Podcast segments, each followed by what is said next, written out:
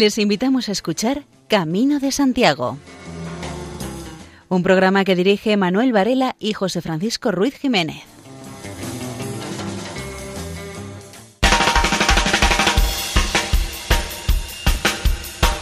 Muy buenas.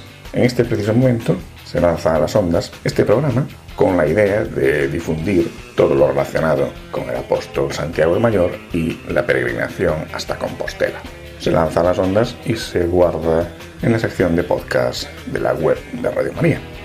Reciban los oyentes que nos sigan por una u otra vía un saludo de María José López en la locución, Luis Miguel Gálvez en las cuestiones técnicas, en tareas de supervisión José Francisco Ruiz Jiménez y quienes habla Manuel Antonio Varela.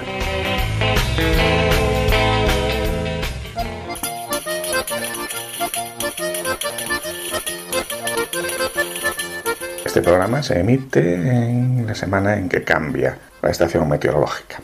Pero nosotros no cambiamos de esquema. Así que en los próximos minutos escucharemos a Francisco Singul hablando de la historia del Camino de Santiago.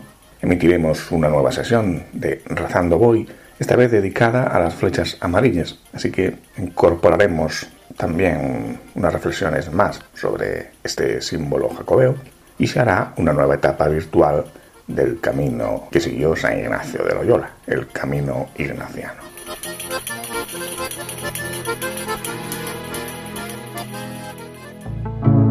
Para el editorial de hoy aprovechamos un texto de Fran Lucas Herrero en su web esmicamino.es, que dice así.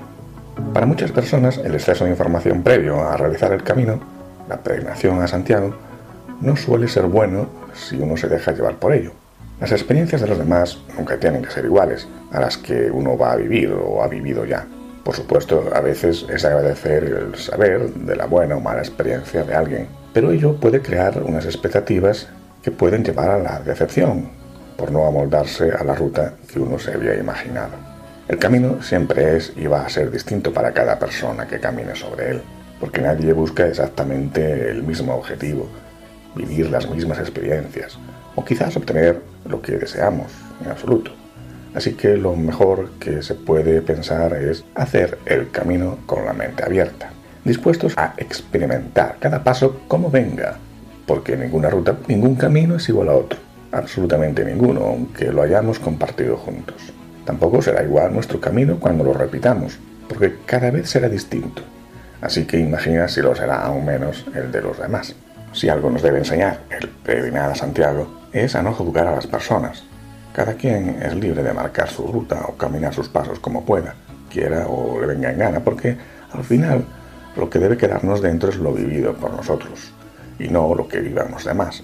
Nuestros pasos siempre serán nuestros y de además démosle una correcta acogida porque cada uno de ellos es un viaje interior donde obtendremos o no lo que buscamos o lo que necesitemos conforme a lo que ofrezcamos con nuestro caminar. El Camino de Santiago es una experiencia única, aconsejable vivirla, aunque luego para cada persona sea una experiencia positiva o negativa.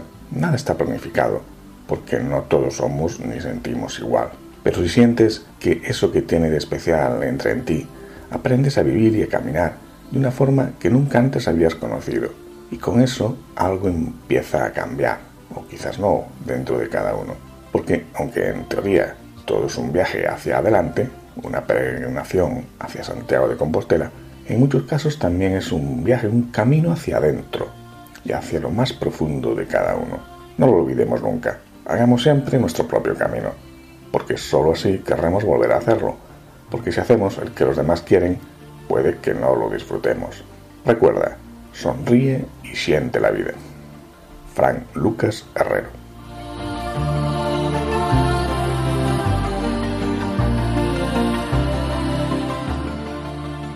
Historiador Francisco Singún nos lleva a la época del comienzo de las peregrinaciones a Santiago, allá por los siglos IX y X.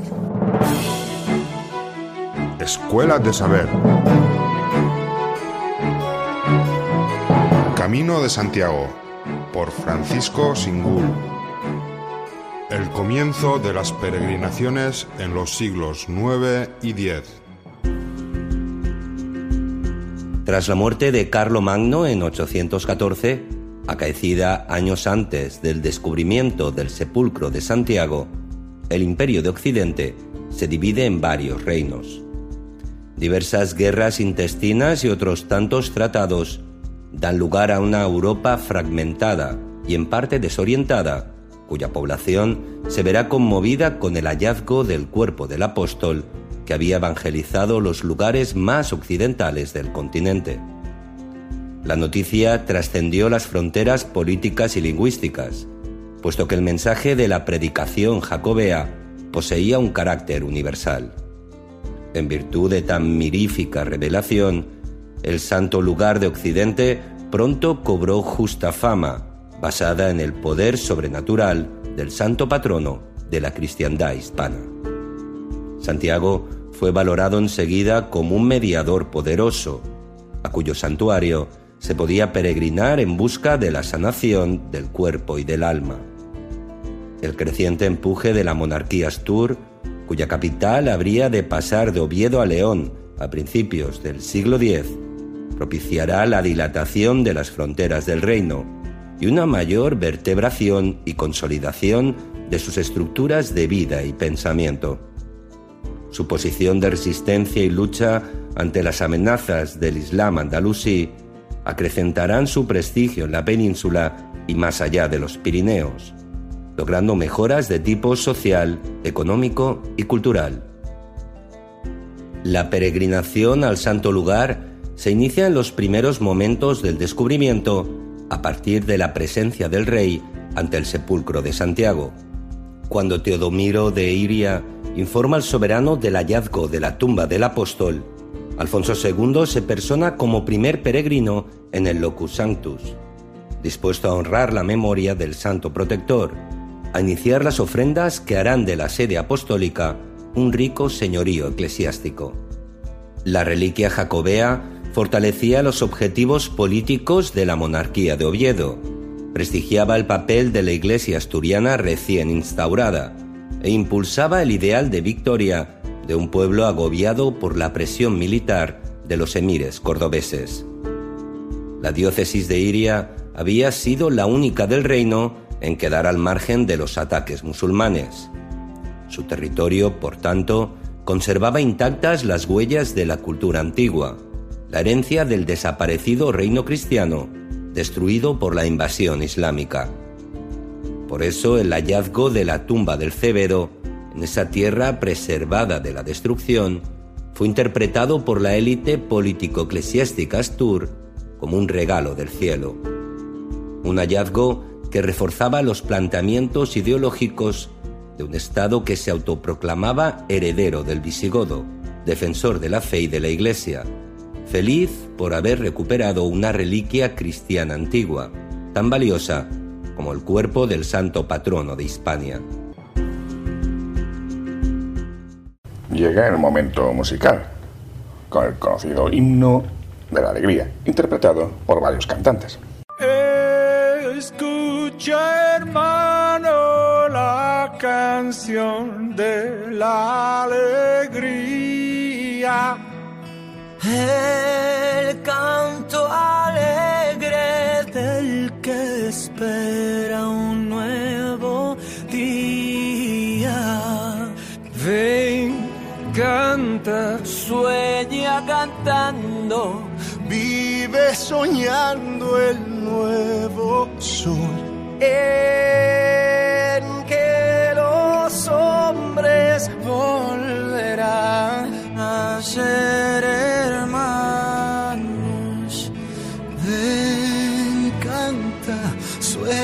cantando, vive soñando en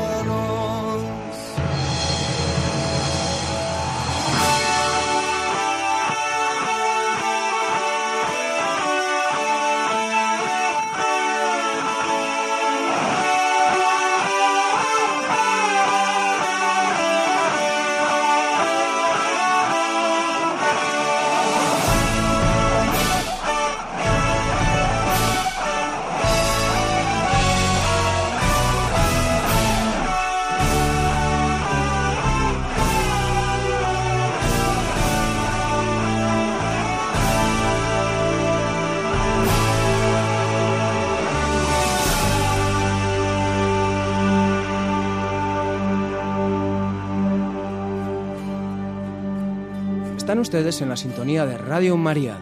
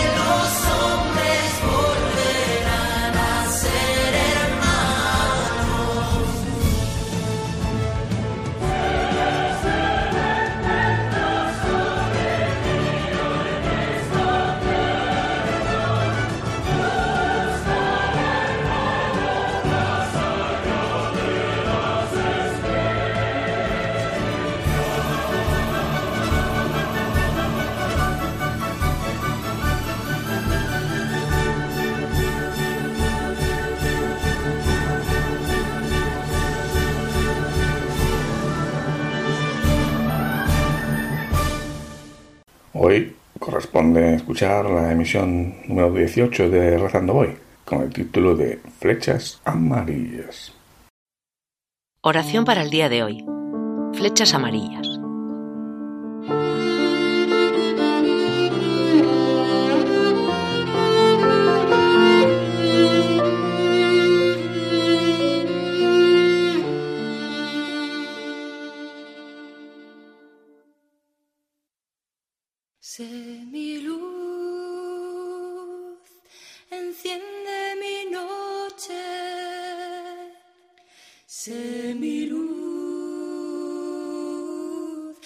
Enciende mi noche. Sé mi luz, enciende mi noche, mi noche. Sé mi luz. Señor, llevo unos días caminando y en este tiempo he podido sentir tu cercanía, o al menos he podido buscarte, en mí, en los otros. Y aquí seguimos tú y yo, en marcha, presencia, encuentro. Todo ello forma parte de este camino. Hago ahora de nuevo silencio para pedirte que lo llenes con tu palabra, con tu luz y con tu evangelio.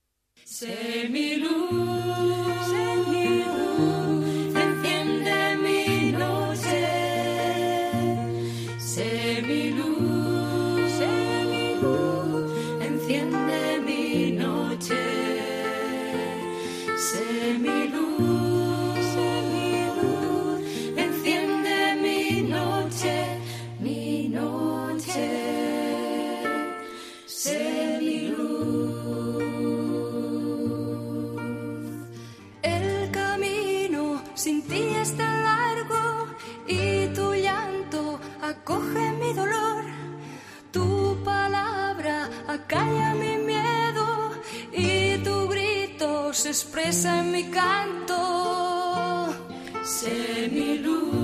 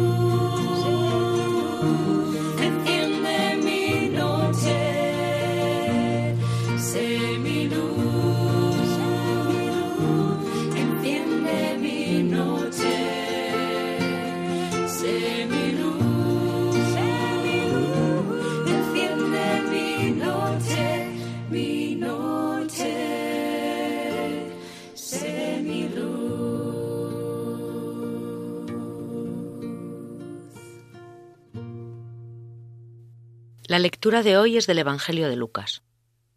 Bendito sea el Señor Dios de Israel, porque ha visitado y redimido a su pueblo, suscitándonos una fuerza de salvación en la casa de David su siervo, según lo había predicho desde antiguo por la boca de sus santos profetas.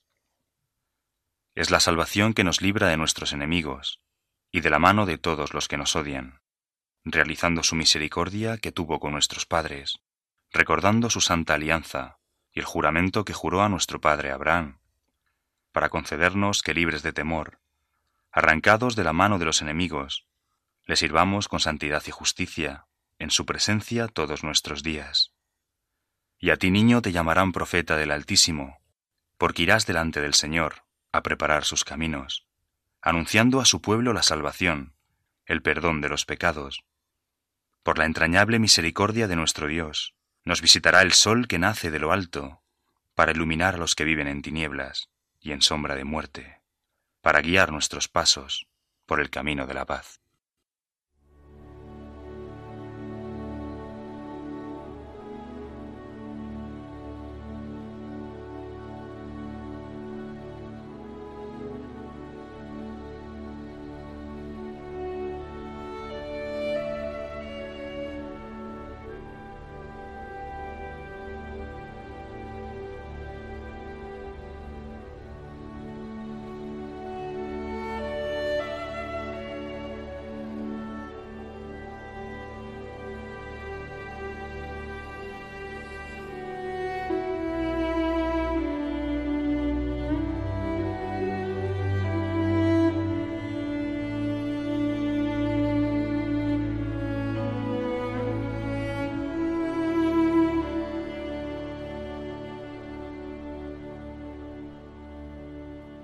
El Benedictus de la lectura de hoy es un canto de admiración que proclama Zacarías dándose cuenta de la grandeza de Dios. Jesús es el sol que nace de lo alto, que nos visita para traer la luz en las tinieblas. A veces en el camino andamos un poco a oscuras, ciegos, sin saber muy bien hacia dónde tenemos que tirar. Y entonces surge la preocupación, el agobio, la incertidumbre. ¿Alguna vez te ha ocurrido algo así?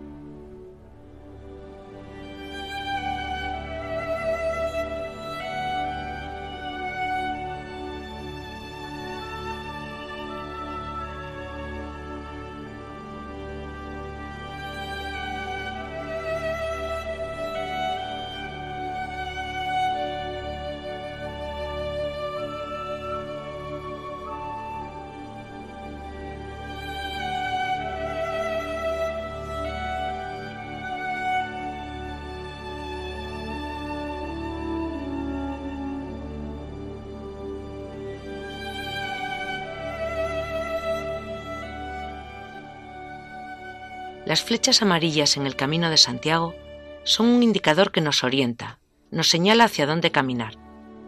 Se te hacen familiares y te acostumbras, tanto que ni te das cuenta de que están. Pero alguien las pintó y se encarga de que estén. Piensa en esa gente que se ocupa de ayudar a los peregrinos a encontrar el camino.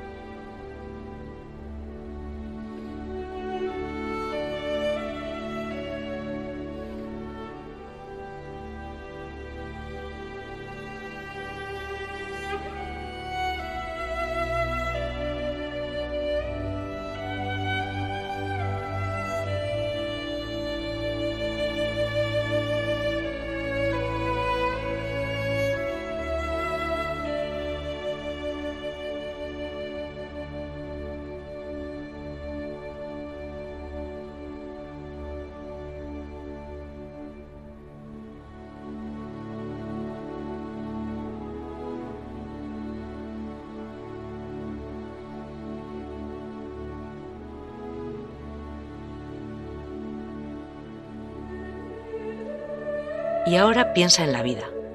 También hay cruces de camino donde hay que elegir una ruta y no siempre está claro hacia dónde tirar. Ahí aparecen, tal vez, personas, consejos, gente de quien te fías y que te ayudan a decidir. Ellos son un poco como esas flechas amarillas. ¿Hay alguien así en tu vida?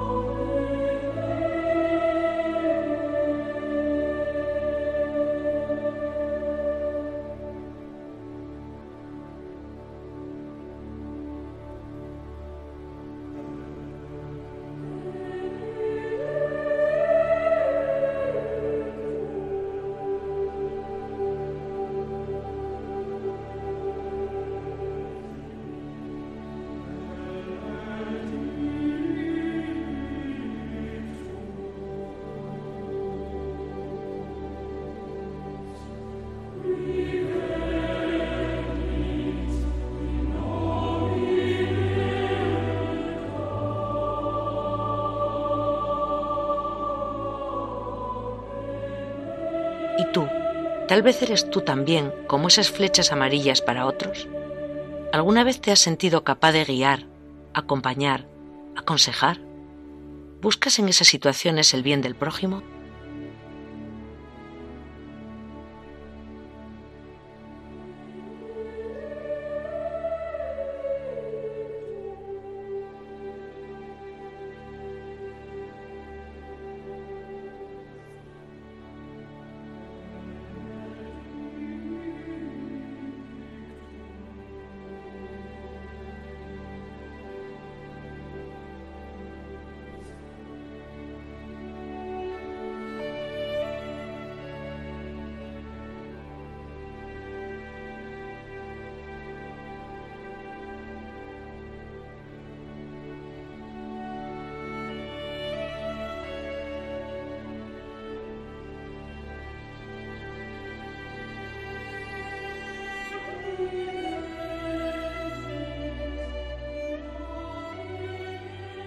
¿Cuál será la huella que me lleve hasta tu encuentro? No quiero vivir errante y vacío, quedándome solo en tus huellas. ¿Se llamará salud o enfermedad? ¿Se presentará con el rostro del éxito o con el cansancio golpeado del fracaso? ¿Será seca como el desierto o rebosante de vida como el oasis? ¿Brillará con la transparencia del místico o se apagará en el despojo del oprimido? ¿Caerá sobre mí como golpe de látigo o se acercará como caricia de ternura? ¿Brotará en comunión con un pueblo festivo o en mi indecible soledad original? ¿Será la historia brillante de los libros o el revés oprimido de la trama? No importa cuál sea el camino que me conduzca hasta tu encuentro, no quiero apoderarme de tus huellas cuando son reflejo fascinante de tu gloria, ni quiero evadirlas fugitivo cuando son golpe y angustia. No importa lo que tarde en abrirse el misterio que te esconde, y toda huella tuya me anuncia. Todo mi viaje llega al silencio y a la espera de mi no saber más hondo. Pero yo sé que ya estoy en ti cuando aguardo ante tu puerta.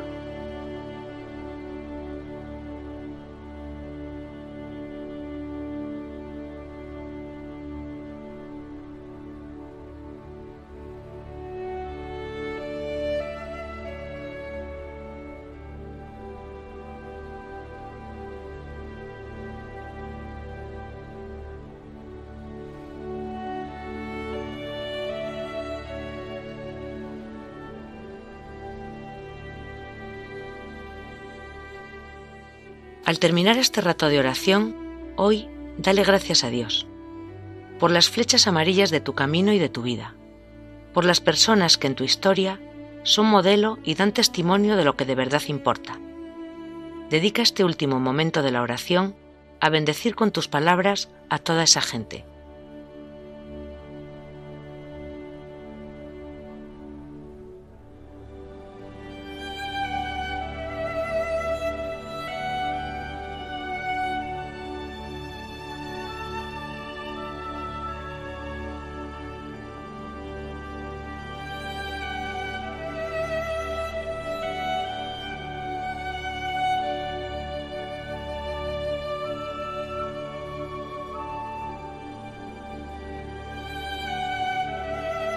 Dios te salve, María, llena eres de gracia. El Señor es contigo. Bendita tú eres entre todas las mujeres, y bendito es el fruto de tu vientre, Jesús. Santa María, Madre de Dios, ruega por nosotros pecadores, ahora y en la hora de nuestra muerte. Amén. El gran músico Steve Wonder, su disco Canciones en clave de vida incluye el tema titulado Sir Duke, aunque no va a ser Steve quien interprete, sino el grupo de Gramophone All Stars.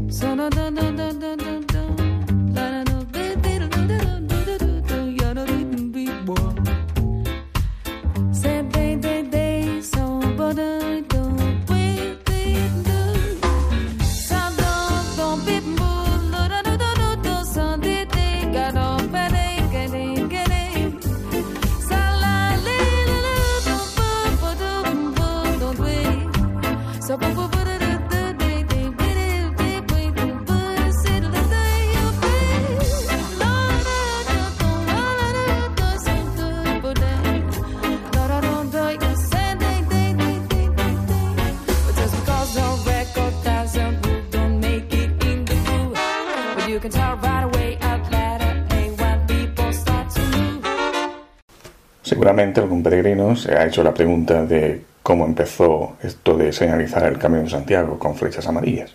Para responder contamos con las explicaciones de dos personas que en su día mantuvieron contacto con el cura de Cebreiro, don Elías Baliña. Son el también cura y párroco de Santiago Nova de Lugo, Luciano Armas, y el presidente de la Asociación de Amigos del Camino de Santiago de la provincia de Lugo, Ángel Trabada. Escuchamos primero a Luciano Armas y a continuación a Ángel Trabada. su ingenio a la hora de aprovechar los botes de pintura amarilla que estaban abandonados allí en la carretera que va de Piedrafita a Samos. Le dijo, pero ¿por qué no utilizan este bote? No, no hace falta, si quiere los lleva. Pues sí, los llevo. Y se sirvió de ellos y dio origen a la flecha amarilla. En esas épocas, como ahora, las obras eran eternas y el puerto de Piedrafita estaba permanentemente en obras. Entonces, él se encargaba de ir todos los días por el puerto y a los contratistas que estaban en aquella zona trabajando, les pedía los sobrantes de la pintura amarilla, que era la pintura, el mopu, el amarillo mopu. El color amarillo nació de los sobrantes de las obras de señalizar, no porque fuese un color vistoso y tal. Se cogía en el dos caballos aquel, en el dián que tenía, se marchaba a Roncesvalles con los calderos de los sobrantes de la pintura y empezaba hecho desde allí, después iba eh, creando esas asociaciones y buscando colaboradores que le iban pintando.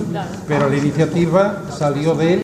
Como la flecha amarilla ya se ha convertido en todo un símbolo de la peregrinación jacobea, da lugar a muchas reflexiones y comentarios, como la que vamos a escuchar ahora a cargo del canónigo de la Catedral Compostelana, Luis Otero.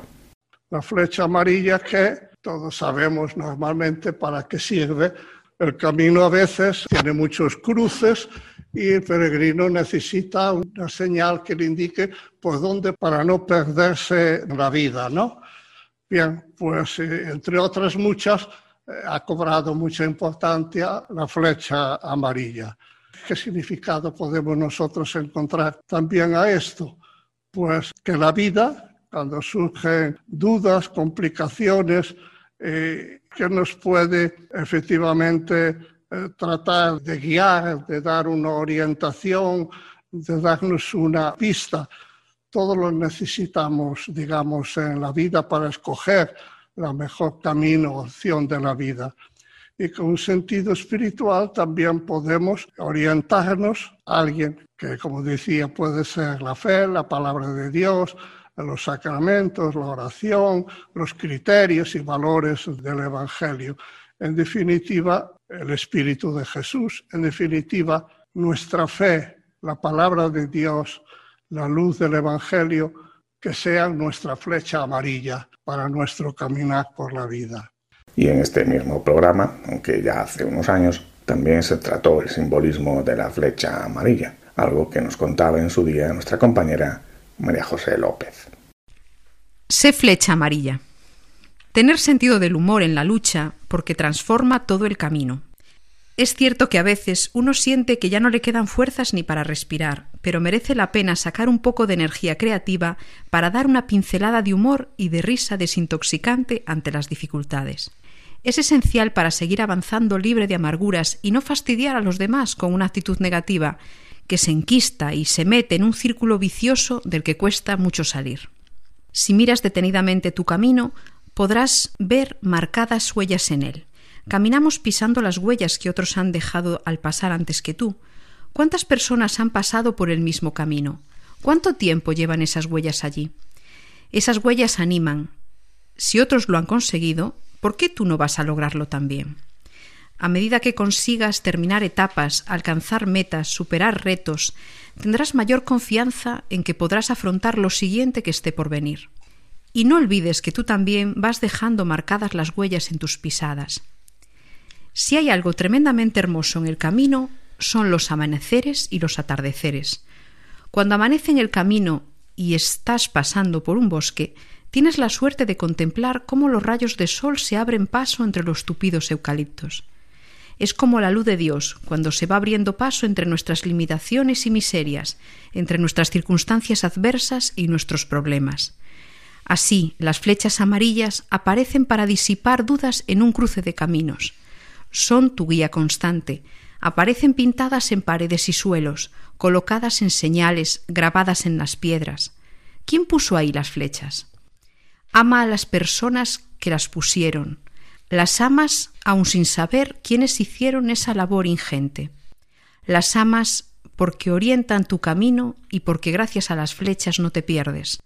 Amas las flechas y amas a quien te amó a ti primero colocando esas flechas, sin conocerte personalmente, ni saber si pasarías por allí alguna vez. ¿Y tú? ¿Eres flecha amarilla para alguien? Sé flecha amarilla. María de los Ángeles de la Torre Bujidos. En el libro de José María Rodríguez Olaizola, Peregrinar por fuera y por dentro, se dedica uno de los capítulos a las flechas amarillas. Y dice así, me es tan familiar que estén ahí las flechas amarillas que ya casi ni me doy cuenta. O solo me llama la atención si alguna vez están más ocultas, tapadas por un matorral o por tierra, y tengo que buscar con detenimiento. Qué tranquilidad si acaso empiezo a caminar por un sendero sin estar seguro de si es ese el que tengo que tomar y al cabo de unos metros reconozco de nuevo una de esas flechas amarillas, dándome una sensación de alivio enorme. Don Elías Baliña las pintó y alguien se ocupa de que no se borren con la lluvia, el desgaste de las piedras, el tiempo. Alguien vuelve de vez en cuando y revisa el camino. Alguien que no te conoce se preocupa de que llegues bien a tu destino. En la vida ocurre algo similar. Nos encontramos a menudo con encrucijadas en las que tenemos que decidir sobre lo laboral, sobre lo personal. ¿Me lanzo con este proyecto? ¿Me arriesgo con esta relación? ¿Tomo esta decisión? Hay mucha gente, de hecho, tiene algo de esto en la cabeza cuando se lanza al camino de Santiago. Busca tomar distancia para tener un poco de perspectiva y optar por algo en la vida. Pero necesitamos a menudo pistas, referencias, guías. Necesitamos la ayuda de otros, que se convierten para nosotros en nuestros, en referencia y fuente de claridad. A menudo necesitamos pistas, referencias, guías. Necesitamos la ayuda de otros, que se convierten para nosotros en maestros, en referencia y fuente de claridad. Generalmente son otras personas. El consejo de quienes van por delante en vida, en experiencia, en sabiduría. La reflexión tranquila de quienes ven nuestra vida con más objetividad que nosotros mismos en las horas turbulentas. A veces ni siquiera es tan explícito. Es simplemente su ejemplo lo que se convierte para nosotros en luz. Personas a las que admiramos por su manera de vivir, de ser, de comportarse. Y nos preguntamos, ¿qué haría tal persona en tal circunstancia? No siempre van a darnos respuesta. De hecho, la mayoría de las veces no son tan claros o definitivos como esa flecha amarilla que nos indica la dirección en el camino de Santiago. Pero aún así, si uno aprende a escuchar, a mirar, a confiar, a pedir ayuda, muchas veces esas personas nos dan pistas sobre por dónde tirar. Y eso es necesario, porque a menudo necesitamos seguir sin tener muy claro hacia dónde.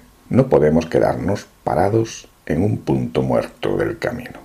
Y vamos ahora con una curiosa historia que nos cuenta Itzel, primera vez en el camino, descubrimiento de las flechas.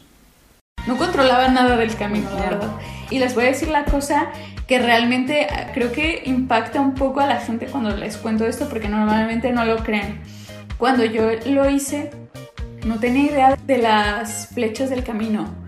Yo vi una guía, me acuerdo, no sé cuál era, pero decía más o menos los pueblos en los que pasabas, todo eso. Y yo dije, pues con el GPS de aquí para allá. Y si no llego, pues pregunto.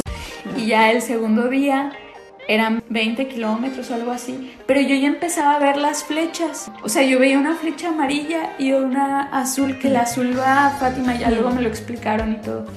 Y después yo decía, ay, como que a veces me las cruzo, luego me llevaba por carreteras horrible ese GPS, horrible, horrible, horrible. Y yo así de, y el segundo día fue, la pasé fatal, fatal, fatal, pero descubrí que había flechas en el camino y fui la persona más, más, más feliz del mundo, porque incluso lo veo como una metáfora, porque si tú crees en las señales, las señales existen, si no crees, no existen. Bueno, pues yo ahí fue como que empecé a creer en las señales y se me empezaron a presentar. Para mí es como una metáfora. Igual la gente, o sea, igual piensa que estoy media loca, pero no, o sea, como que sí, para mí fue muy especial. Hasta lloré, o sea, real. Y me acuerdo ya el segundo día, pues ya iba siguiendo las flechas y todo. Recientemente, el investigador de la Universidad de Navarra, Albert Recasens, editó el álbum en CD titulado José de Banquerano, música en latín para la Catedral de Santiago. Con este disco se recupera el repertorio vocal inédito de quien fue maestro de capilla de la Catedral Compostelana hasta su muerte en el año 1711. Este músico vaquedano es autor de un estilo compositivo de gran calidad. Combina un estilo moderno con la polifonía tradicional, giros melódicos italianizantes, armonía osada, cromatismo e intervenciones para solistas. El año pasado se celebró un concierto en la Catedral de Santiago, donde ya habían sido interpretadas las piezas de este disco, que incluye tema titulado Asunta es María.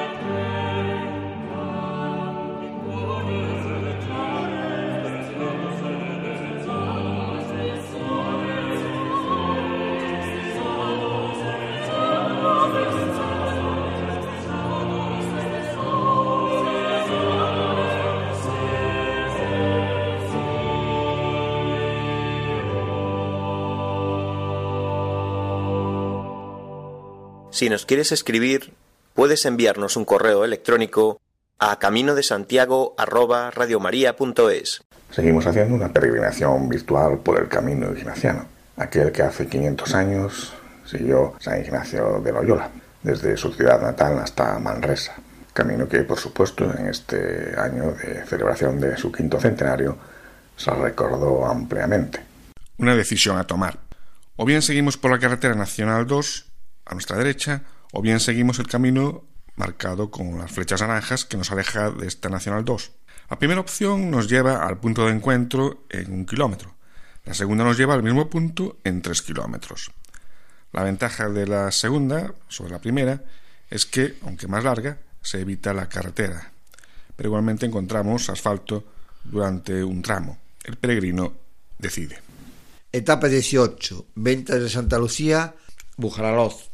Tal vez parezca demasiado corta la etapa, pero después del largo camino de la anterior etapa, no va a hacer mal hacer una corte y descansar. La erosión ha convertido esta zona de España en un casi desierto, que el hombre trata de salvar con sus regadíos forzados. Grandes llanuras nos acogen a lo largo del seco camino. No vamos a encontrar árboles ni sombras que nos ayuden. Bujaraloz, población pequeña de unos mil habitantes, que dedica su iglesia barroca al apóstol Santiago aunque el patrón del pueblo es San Agustín. Se dice que hubo una época en que San Fabián y San Sebastián eran los patronos de Ujaraloz. Pero estos patrones, al no hacer nada ante la temible plaga de langostas que vino de África, la gente de Ujaraloz decidió buscar otro patrono que luchase contra la langosta. Lo que hicieron fue introducir papeletas en una urna con el nombre de los santos candidatos a ser patronos. Tres veces se sacó una papeleta al azar y tres veces salió elegido San Agustín. Lo curioso del caso es que el nombre de San Agustín no fue escrito en ninguna de las papeletas. Se la llamaba la capital de los monegros, que comprende 31 municipios. El agua para beber destinada al abastecimiento de las, del vecindario no llegó hasta el año 1975. Hasta esa fecha, los bujarolenses tuvieron estuvieron comprando el agua bebiendo de las basas que todavía se encuentran diseminadas por el término municipal, una de ellas visible desde la misma carretera. El agua para el abastecimiento llegó a través de dos consorcios, La Almonda y Burajaloz, en la provincia de Zaragoza, y Peñalba y Cadarmos, en la de Huesca. La mancomunidad de aguas de, de Monegros hizo posible el milagro. El 23 de abril tiene lugar la romería a la ermita de San Jorge, con motivo de la festividad del titular. El 15 de mayo se celebran las fiestas patronales en honor a San Isidro Labrador. El 5 de agosto la de Nuestra Señora de las Nieves y el 28 al 30 del mismo mes las mayores dedicadas a San Agustín. Se interpreta una danza que desapareció a principios del siglo XX, pero ha vuelto a ser recuperada desde los años 80 para seguir interpretándola, interpretándose los textos y bailes que a son de la gaita de voto intervenían 16 hombres que bailaban en la procesión y después en la plaza. Existen varios yacimientos romanos jalonando la vía romana, junto a poblados en las alturas, la mayor parte se asocia a la vía junto a las balsas de agua. La calzada se conoce localmente como Camino de los Fierros, conservándose algún tramo. Cerámicas romanas conforman la cronología. También hay restos en Ventas de la Perdiz y Pozo de Pedregal y vestigios de una posible villa rústica en la partida de las Vales, con cerámicas ibéricas pintadas y romanas campanienses y sigillata. Este yacimiento se asociará también a la vía, cuyo nombre se conserva en la balsa calzada.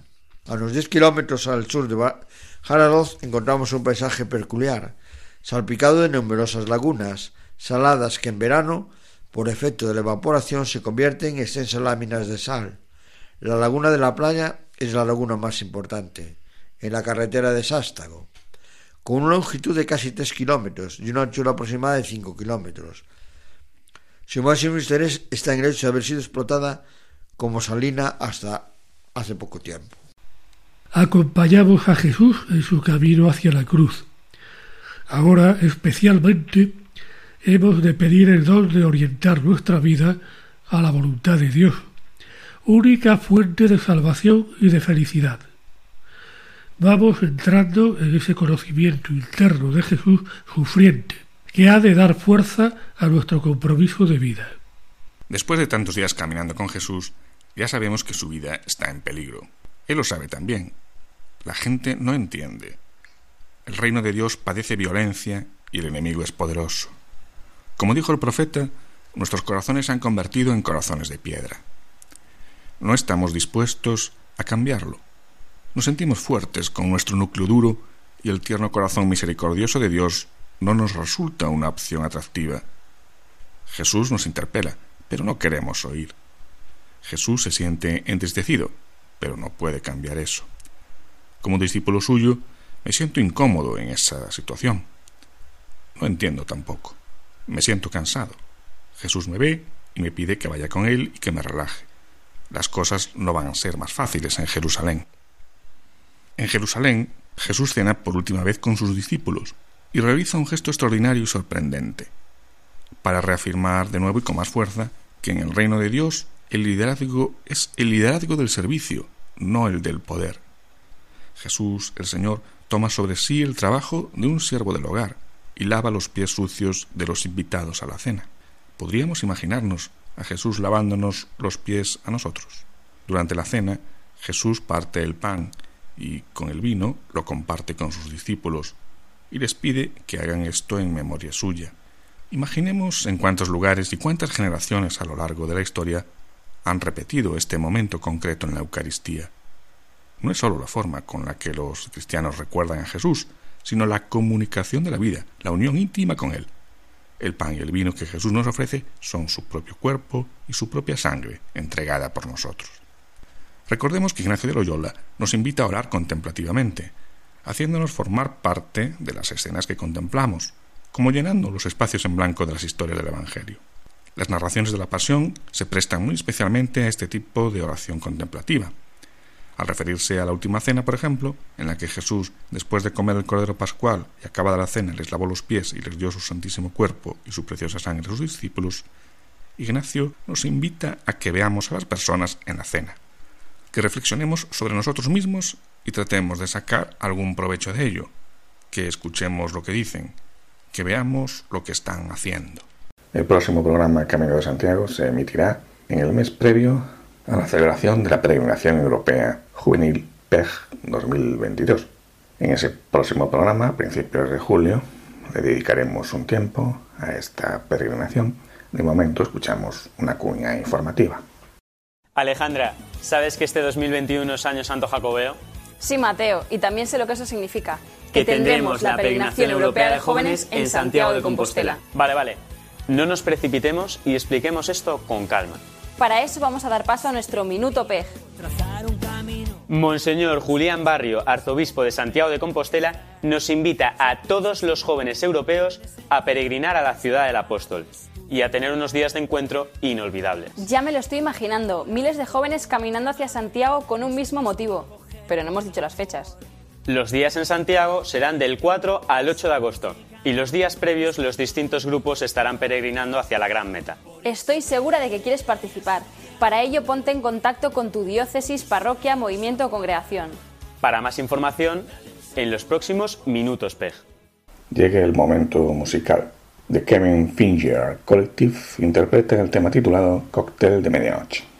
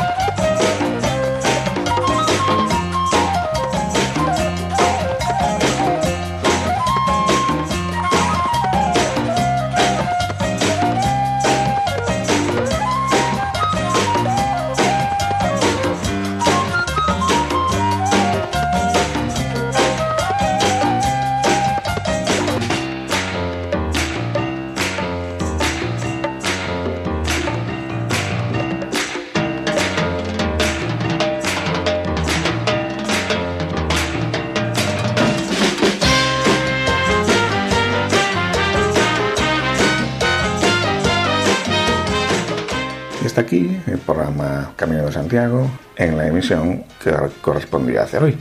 Así que nos despedimos hasta la próxima ocasión. Buen camino.